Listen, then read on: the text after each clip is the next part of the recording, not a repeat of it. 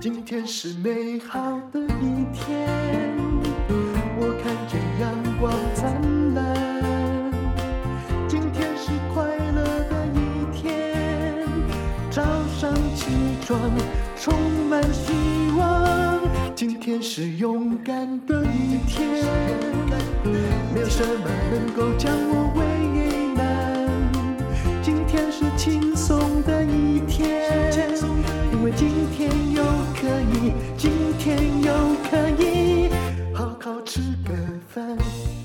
欢迎收听人生实用商学院。今天我要来讲的主题是：投资股票是零和复合还是正和游戏？听到这里就懵了吧？其实我把题目变得简单一点好了。投资股票是零和游戏吗？在我十多年前念商学院之前，我连零和游戏都听不懂，因为这是经济学的一个名词。也就是说，什么叫零和游戏呢？就是呃，不是你输就是我赢，我们是不会和局的。投资股票，很多人都听过一句话。十个人当中有九个在赔钱，只有一个在赚钱。那赚的那一个，就是都在赚那个赔的那九个的钱嘛？是这样吗？有人赚钱就一定要有人赔钱吗？我们好好的来疏通这个观念。这是陈崇明老师写的一篇文章，我觉得写得很好。说真的，如果投资啊，你只想听名牌，或者只是想懵懵懂懂的知道一些现实世界看得见的知识的话，那么恐怕这不叫做投资理财的知识，这叫拍脑袋想。我们还是要有一点理论的精神。我们先来讲零和游戏。年纪大一点的投资人，像我们这种小时候看布袋戏的，都一定听过有一句名言叫。把狼的失败都是我的快乐，别人的失败就是我的快乐，这就叫做零和游戏，不是你赢我就是我赢你。那么零和游戏，我相信大家呢都很容易懂哦。玩到了最后，你的钱可能就被某一个人赢去了。陈崇明老师举了一个例子，其实这例子比你的。拍脑袋了解更糟糕。小明跟小华玩这个赌铜板，假设小明呢是要赌人头，结果开出来呢却是那个十块钱的那一面，就字的那一面，就要输给小华一百块。那由于铜板，如果你一直在那里呃长期的叠波啊哈，那出现的人头跟出现十块钱的几率。其实是一比一嘛，都一样的，都是百分之五十，也就是小华赢钱和输钱的几率都一样。这个期望值呢？期望值就是说到最后就是零啊，你能够赚到钱呢的期望就是零嘛，不是赚了就输了。以长期来说，那么期望值为零的游戏，只适合用来打发时间。那在股市里面，人家说的十个人之中有九个人在赔钱，只有一个在赚钱。九个人赔的钱都给一个人赚走，这种通俗的说法也是零和游戏吗？当冲、期货、选择权交易就是赢家拿走输家赔的钱，所以它可能比较接近零和游戏。这种市场中充斥着各式各样的坑杀。大家都听过，当外资出具报告看多的时候，他们却也常常在反向出脱股票吧？所以你看，谁能够相信呢？的确，我好几次看到哇，外资说，比如说台积电会到多少钱？事实上，大概就从那个时候开始下跌。陈崇明老师举了一个例子：二零一七年六月，麦格理证券出了一样，出了一份多达两百六十二页，哇哦，博士论文呢的研究报告。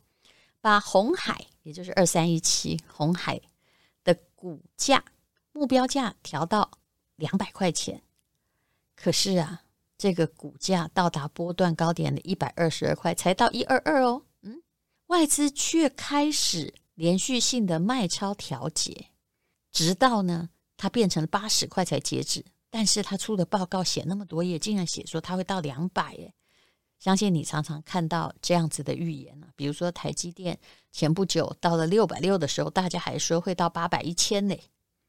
在零和游戏中，如果你想赚钱，最简单的方法就是让别别人赔钱。所以诈骗集团有时候会叫你去买港股，有没有？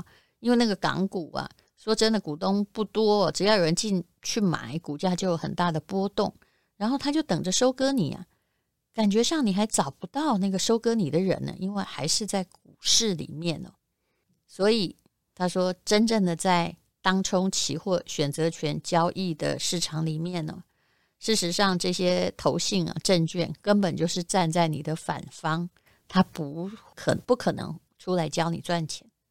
接下来再谈到复合游戏，什么叫做复合？这比零和一定还糟糕嘛？就是没有和，而且大家都可能是负数的。陈崇明老师说：“别忘了，当你在交易的时候，券商是要收取手续费，而政府也都会顺便来抽一下证交税。所以赌桌上的钱其实是越来越少的，并如果输了九家，赢了一家的话，那输的九家的钱也并不是赢的这家拿去的。所以，为什么你要存股？频繁的交易。”就算你一直维持不胜不败的和局，你的资金还是会一直减少。为什么？因为你就不断的频繁的付这种手续费嘛。厉害的人当然有，运气好的人也有，但是很少。在长期的赌局之中，你很难找到一直的赢家。像许多证券里面很厉害的人，后来呢，嗯，你去看就知道了。他就李佛摩，他可能就。自己结束掉他的性命。其实，连叱咤风云让所有的人很害怕的索罗斯的量子基金，后来也是结束了呀。很多输家常常会幻想着逆转胜，可是结局常常是赢者全拿。小时候大家都玩过大富翁的游戏吧？当某一个玩家的土地、房产越来越多，其他玩家就。你一直在绕圈圈，就是在陪玩等破产而已。所以呢，在股市中，如果有很多比你有钱、比你还厉害的玩家，散户们如果没有缴够学费、练好功夫，只是沉迷在里面，在幻想一夜致富，你就是别人的提款机。在期货、选择权、当冲等复合游戏中，只有极少数的高手赚得到钱。而且想要像巴菲特这样赚到几十年，还是真的不可能的。好，那我们就来谈谈正和游戏，这是今天最有阳光的一个小单元了。什么叫正和游戏呢？其实正和游戏叫做有没有可能玩越久赚越多，而大家都有赚钱？这在投资上可能吗？陈崇明老师说是可能的。先来看看。如下的数据：二零二二年台湾股市发出了多少现金的股利呢？光现金股利哦，答案就是二点三五兆元。二点三五兆是多少钱？也就如果哈，其实我也不是有概念，因为钱太多，我就没概念，从来没有赚过这么多嘛。如果分给我们两千三百万人，每个人都可以得到十万块哦，四口之家就是四十万。人人有奖就是正和游戏，可是股市当然不是人人有奖，对不对？你没有买股票，你就分不到那二点三兆嘛。所以有些人完全没分到，有些人还分得不少啊。像陈崇明老师，他就是每年可以分个五百万。当然呢，聪明的人为了创造复利，还会把那五百万，因为反正花不掉，就再投进去继续买那个分母，而且。如果你很会买，你可以同时赚进股利和价差。所以无论如何，我一直觉得长期投资领股息是对的。活越久领越多，当然你要买对。那么如果你害怕自己没买对，那么你就买那些比较就数一数二大的 ETF。你买高股息也可以，因为至少呢，这些东西是有人在把关的。它倒了。我们大概也举国皆倒了，所以你要买的是最安全而且有增长的东西。其实投资就是靠公司的专业能力在帮我们赚钱。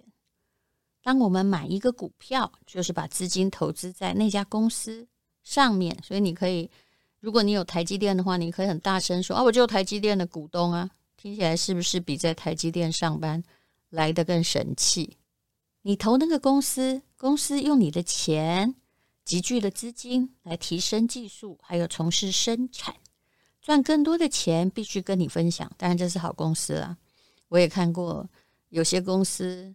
在管理不严的状况下，老板根本就是拿他赚的钱去买名画，然后拿来洗钱，并没有真的分给股东。投资的重点在于你要了解基本的原理，挑出好公司来帮你赚钱。真的，你要相信鼓励可以养你一辈子。尤其是比如说，现在的人不能不了解 ETF。什么是 ETF？不要被英文字吓到了。它就是一篮子的股票。什么叫一篮子呢？一篮子的重点在于分散，也就是它帮你分散，不会有其中一家公司倒掉，你就全军覆没的风险。陈崇明老师说，ETF 很像吃到饱的把费。首先呢，要挑选主题，也就是看你要吃日式、泰式、中式、意式啊。哦，所以 ETF 也有什么？哎，半导体啊，电动车啊，也有那种全盘都是的，还有高股息的。挑好了主题，然后就要看看它有什么样的菜色。那无论如何，那个菜色不能够太少，才是好的自助餐厅。我觉得用这点来了解，呃，ETF 其实是很酷的一件事情。只要想你吃自助餐就好了，那你一定要先看主菜啦，对不对？也就是它有没有什么台积电啊、联发科啊、红海啊？如果连护国神山都没有哦，但也也可能高股息里面没有它啦。那至于你是比较喜欢吃甜点，还是你一定要有主食？那就是要看你个人的喜好。其实有主食是很重要的。总而言之，ETF 就是一个有几十个菜色的豪华百汇的自助餐。那么有些呢，都是有指数里面规定的，就是我们没得选择。比如说，之前零零五六曾经把这个很夯的，而且涨很多的股票，像某些航运股放进去，那很多人就放弃了这个 ETF，因为他不能认同。但你不能够说我不放弃这个 ETF，但是我就是不喜欢你把航运股选进去哦。因为你不能挑，他帮你选什么，你就要选什么。也就是，比如说，我不太吃那种小鱼，但是如果这个便当里面它有小鱼，我买了这个便当，我也必须全盘接受，不能把那个小鱼拿出来挑掉。我自己的 ETF 大概是我很简单，我其实不太买什么半导体或者是个别的，我大概只有三种，第一就是零零五零嘛。啊，里面也有，应该是有四十趴以上的台积电，然后高股息，高股息大部分里面就是在台湾站很久的，虽然未来不一定说有过度的太好的发展，但是每年股息配很多的 ETF，因为它比较能够达成复利的目标，比如说复利，呃，如果是。